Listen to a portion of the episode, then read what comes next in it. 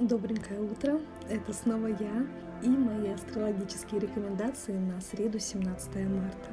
Символ сегодняшнего дня – единорог, который в данном контексте связан с выбором цели, верностью своим традициям и своему долгу. Подходящее время для того, чтобы отстоять свою позицию, если для вас это действительно важно – целом энергетика дня довольно благоприятная, хорошо подходит для деловой активности, для финансовых сделок.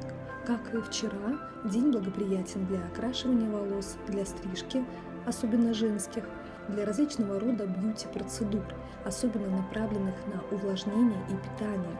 Также благоприятно для покупки модных вещей, косметики, ювелирных украшений и товаров для дома. Новые туфли – это как батарейки – всегда заряжают позитивной энергией и никогда не бывают лишними.